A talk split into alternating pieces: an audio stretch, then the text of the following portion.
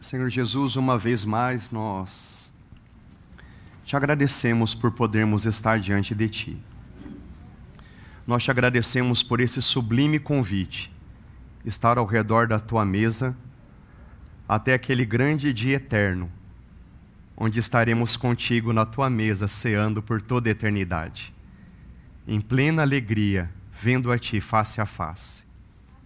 Que durante esse tempo, o teu nome, a tua pessoa, seja glorificada, seja honrada, porque tu és digno. E nesses momentos, Senhor, fala-nos pela tua palavra. Nós precisamos ouvir também a tua voz. Amém, Senhor. Amém. Irmãos, vamos abrir no Evangelho de Lucas, capítulo 3.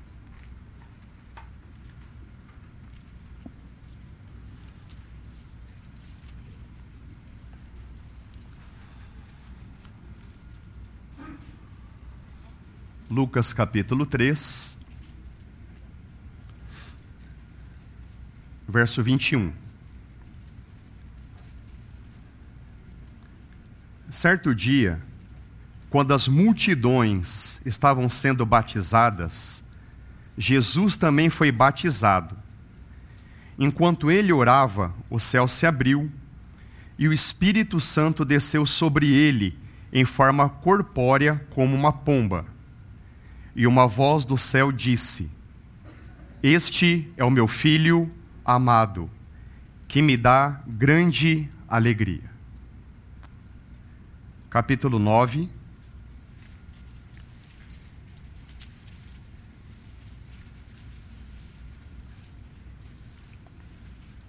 Verso 29. Enquanto Jesus orava, a aparência de seu rosto foi transformada e as suas roupas se tornaram brancas e resplandecentes. Verso 34. Enquanto Pedro ainda falava, uma nuvem surgiu e os envolveu, enchendo-os de medo. Então, uma voz que vinha da nuvem disse: Este é o meu filho, o meu escolhido ouçam-no. Quando a voz silenciou, só Jesus estava ali. Evangelho de João, capítulo 12.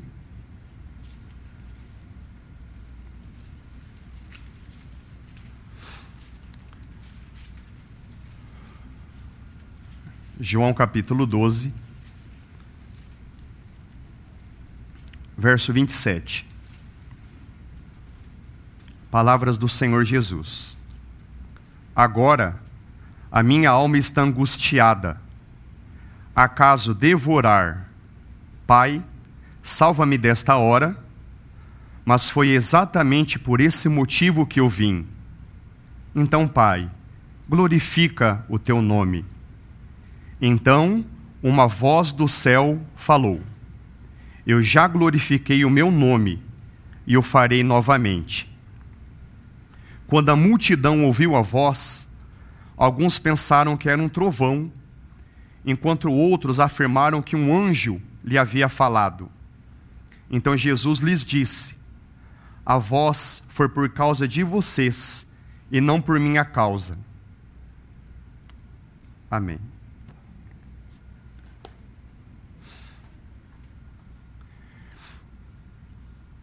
Irmãos, um dos pontos mais importantes da nossa vida espiritual é que Deus decidiu se relacionar conosco através da fé. Hebreus capítulo 11, verso 6 nos diz: sem fé é impossível agradar a Deus, porque é necessário que todo aquele que se aproxima de Deus creia que Ele existe e Ele é presenteador, garladoador de todos aqueles que o buscam. Mas para que haja fé, é necessário que Deus revele algo de si mesmo. Se Deus não revelar nada, a fé é impossível. Mas se Deus se revelar demais, a fé se torna desnecessária. Então o nosso Deus, ele é muito sábio ele vai revelar-se na medida certa. E nós sabemos que a revelação máxima da sua pessoa foi na pessoa do nosso Senhor Jesus. 1 Pedro capítulo 1, verso 7 diz que a nossa fé nele é mais preciosa do que o ouro que perece. Para nossa surpresa, o próprio Senhor Jesus foi um homem de fé. Ele sempre existiu. Ele criou o universo junto com o Pai e o Filho. Nele, tudo, sub, tudo subsiste. Criou, né, junto com o Pai e o Espírito Santo. Nele tudo subsiste. E mesmo assim, quando ele se encarnou, ele decidiu renunciar a alguns direitos divinos e decidiu viver pela fé. É por isso que a vida de oração do Senhor Jesus era uma vida muito intensa. Em oração, ele buscava a face do Pai, e diante do Pai, ele recebia a agenda do dia, e ele vivia em fé, dependendo dos arranjos e das providências de Deus Pai. O próprio Senhor Jesus foi um homem que decidiu viver pela fé. Nos três textos que nós acabamos de ler, nós temos três raras exceções à vida de fé. Porque Deus decide se manifestar audivelmente. No primeiro texto, o cenário ao batismo, nós temos Deus Pai dizendo: Este é o meu filho amado, em quem tenho todo o meu prazer. No segundo texto, no Monte da Transfiguração, Este é o meu filho amado, apenas a ele ouvi. E em Jerusalém, Deus Pai audivelmente se manifesta novamente: Filho, eu já glorifiquei o meu nome, irei fazê-lo novamente. Então, irmãos, o meu anseio diante do Senhor é que, nesta manhã, estas também sejam as nossas declarações. Senhor Jesus, somente em Ti nós temos o nosso prazer. Senhor Jesus, que somente o Senhor seja o nosso foco. Senhor Jesus, que através das nossas vidas o seu nome seja glorificado. Que as declarações do Pai a respeito do Filho também sejam as nossas declarações a respeito dele.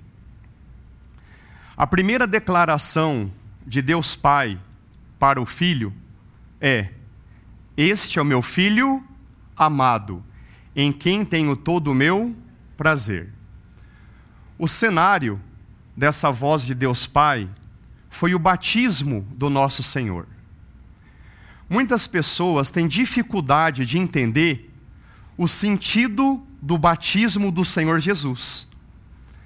É porque um sentido do batismo realmente é o perdão dos pecados, é a lavagem de todos os nossos pecados pelo sangue bendito do próprio Senhor. Mas o Senhor Jesus, é óbvio, não tinha pecado para ser purificado é porque o batismo traz em si outros sentidos. O batismo também é uma cerimônia pública, onde publicamente nós testemunhamos a nossa fé. Quando nós batizamos, a mensagem que nós transmitimos é: eu estou morto para o mundo e vivo para Deus. O batismo é uma cerimônia onde publicamente nós testemunhamos. Nós queremos ser seguidores de Deus. Nós queremos ser alunos de Jesus. E o Senhor Jesus, ele passa por essa cerimônia, ele passa pelo batismo. Nós podemos comparar o batismo como uma cerimônia de formatura. O batismo pode ser comparado como funeral, mas o batismo também pode ser comparado com uma cerimônia de formatura. O que, que nós temos numa cerimônia de formatura? É um evento que marca o fim de um ciclo de estudos para a entrada no mercado de trabalho, não é verdade? Numa cerimônia de formatura, é muito comum, ao término, né, os formandos pegarem lá o canudo simbolizando o diploma, jogando ao alto, né? é, um, é um rito né, de, de passagem, ufa, terminou, vamos agora para um próximo estágio. Nesses momentos, eu já testemunhei muitas formaturas, a gente testemunha, a gente vê pais chorando, porque a gente imagina né, tudo que vem ao coração, né, aquele menino, aquela menina nascendo, falando as primeiras palavras, dando os primeiros passos, tendo dias de alegria, dias de tristeza, passando tantas dificuldades, mas está aí o meu guri formado. Irmãos, durante 30 anos, o Senhor Jesus foi formado às vistas do Pai. Nós não temos ideia alguma das provações e tentações que o nosso Senhor Jesus passou. Hebreus capítulo 4, verso 15, nos diz que o Senhor Jesus foi tentado, foi testado, ele foi provado em todas as coisas, mas nunca pecou. Até que chega o dia da sua formatura. A formatura do Senhor Jesus foi o seu batismo. Ele joga o seu canudo ao alto. O seu canudo ao alto é a sua oração. Aí Deus Pai como aqueles pais orgulhosos de seus filhos. Irmãos, eu não quero ser irreverente, mas o nosso Deus Pai não se contenta de alegria. Ele abre os céus e expressa o que há no seu coração. Este é o meu filho amado, em quem tenho todo o meu prazer. Em nome do Senhor Jesus, que essa seja a nossa confissão essa manhã e todos os dias das nossas vidas. Senhor Jesus, tu és o nosso amado. Somente em ti tenho o meu prazer, a minha alegria, a minha satisfação. Gostaria apenas de ler um trecho de um salmo, peço que os irmãos apenas ouçam. Quem mais tenho eu no céu senão a ti? Eu te desejo mais do que qualquer coisa na terra. A minha saúde pode acabar e o meu espírito fraquejar, mas Deus continua sendo a força de meu coração. Ele é minha possessão para todo sempre. Os que te abandonam perecerão, pois destróis os que de ti se afastam. Quanto a mim, como é bom estar perto de Deus. Fiz do soberano o meu refúgio e anunciarei a todos as tuas maravilhas. Amém? A segunda declaração do Pai a respeito do Filho foi lá no Monte da Transfiguração. De novo, este é o meu filho amado, a ele ouvi. Podemos dizer assim: este é o meu filho amado. Todo o meu foco, toda a minha atenção está nele. Irmãos, nós sabemos que algumas pessoas famosas, para não serem identificadas, usam alguns disfarces. Óculos escuros, chapéus, outros até aproveitam agora a máscara, não é verdade? Então, algumas pessoas famosas às vezes usam desses artifícios para se disfarçar. Quando o Senhor Jesus veio aqui a essa terra, ele também se disfarçou. Ele disfarçou a sua glória externa.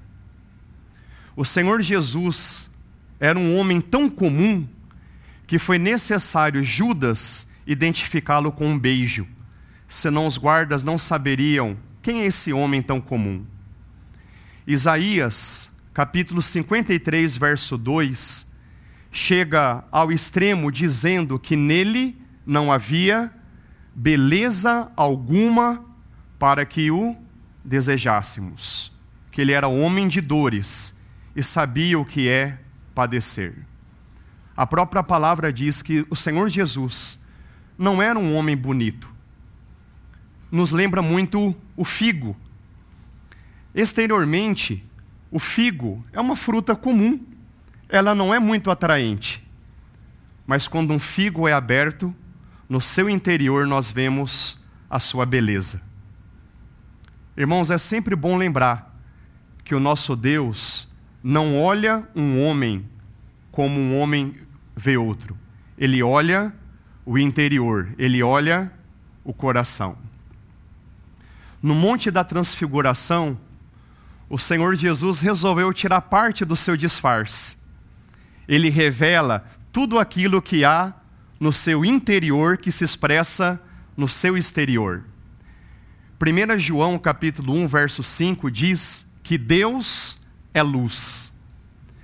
João capítulo 8, verso 12, o Senhor Jesus diz: Eu sou a luz do mundo. E no Monte da Transfiguração, o Senhor Jesus resolveu dar vislumbres de toda a luz que há na pessoa dele. Ali estão Moisés e Elias, que representam a lei de Deus e os profetas. Mas podemos dizer, irmãos, que Moisés e Elias estão ali como planetas orbitando ao redor daquele que é o sol da justiça. E diante daquele que é a luz do mundo, diante daquele que é a nossa luz, Deus Pai mais uma vez se manifesta. Este é o meu filho amado, só nele eu tenho o meu foco. Talvez hoje em dia, no lugar de Moisés e Elias, muitos colocariam filosofia, teologia, ciência, tecnologia, tantas outras áreas do conhecimento. Mas para o nosso Deus e Pai, o seu conselho é: ouçam o meu filho, foquem no meu filho. Todo o meu prazer está no meu filho. A vida de vocês só terá realização se estiverem focadas nele. Esse é o conselho de Deus Pai para nós. Então, irmãos, que esse seja também os nossos corações todos os dias da nossa vida. Que o Senhor Jesus seja o nosso foco, o nosso alvo, o nosso destino. Como diz Hebreus capítulo 12, verso 2: Avancemos, olhando firmemente para Jesus, que é o autor e o consumador da nossa fé. O Senhor Jesus é o Filho amado do Pai. Apenas a Ele devemos ouvir. A terceira declaração do Pai a respeito do Filho, nós temos na chamada entrada triunfal do Senhor Jesus em Jerusalém. Então, ali, o nosso Deus e Pai está declarando a respeito do Filho: Tu és aquele que glorifica o meu nome. Filho, eu vou glorificar o meu nome através de ti. Irmãos, glorificar um nome significa tor tornar o nome respeitável, admirável, honrável. É isso que significa glorificar o nome do Senhor. E temos então esse esse cenário do Senhor Jesus entrando em Jerusalém e é interessante, irmãos, sabermos que exatamente naquele dia se cumpria a 69 profecia que está registrada em Daniel capítulo 9, dizendo que o Messias entraria em Jerusalém. Então, quando o Senhor Jesus entra em Jerusalém, talvez tenha vindo à sua mente, ao seu coração, o cumprimento daquela profecia ele estava cumprindo uma profecia de mais de 400 anos que dizia que o ungido entraria em Jerusalém e o ungido seria, e ungido seria morto. Então é por isso que o Senhor Jesus pôde muito bem ter dito as palavras: Pai, a minha alma está angustiada, porque o Senhor sabia que aquela profecia estava para ser cumprida. Irmãos, o Senhor Jesus sabia que na cruz iria levar todos os pecados da humanidade. Na cruz, o Senhor Jesus iria beber o cálice da ira de Deus. Na cruz, a comunhão inviolável dele com o Pai seria rompida. Na cruz, o Senhor Jesus provaria o inferno no nosso lugar. Irmãos, na cruz, o Senhor Jesus provou o inferno no nosso lugar. Então, diante de toda a grandeza dessa missão, nós entendemos o peso das palavras do Senhor Jesus: Pai, glorifica o teu nome. Pai, me guia, me auxilia, me ajuda, ajuda-me a ser fiel até o último momento. Irmãos, o Senhor Jesus era um homem que viveu pela fé. Pai, cumpre em mim o seu plano de resgatar a humanidade. Pai, prova em mim a grandeza, a glória do teu nome.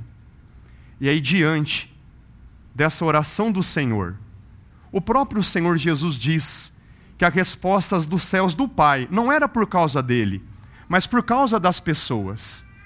Então Deus Pai diz: Filho, eu vou glorificar o meu nome através de ti.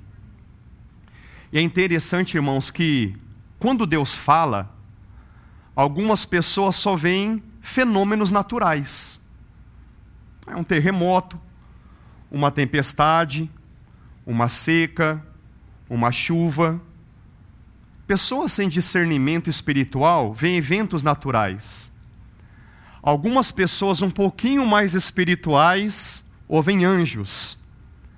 Mas apenas aqueles que têm ouvidos para ouvir, mas apenas aqueles que têm ouvidos espirituais discernem a voz do Pai e entende que tudo o que Deus faz é para glorificar o seu nome. Irmãos, que tenhamos esses ouvidos para ouvir o nosso Deus e responder glorificando o nome dele. Irmãos, começamos esse momento falando a respeito da fé. A nossa fé, ela é fortalecida quando nós ouvimos com os nossos ouvidos, cremos com o coração, confessamos com os lábios e praticamos com os nossos membros a palavra de Deus. Quero reforçar. A nossa fé, ela é fortalecida quando ouvimos com os ouvidos, cremos com o coração, confessamos com os nossos lábios e praticamos com, as, com os nossos membros. Então, que ao longo dessa manhã, e pela graça e misericórdia do Senhor, ao longo de cada dia das nossas vidas, que sejam as nossas declarações de fé. Senhor Jesus, somente em Ti tenho todo o meu prazer.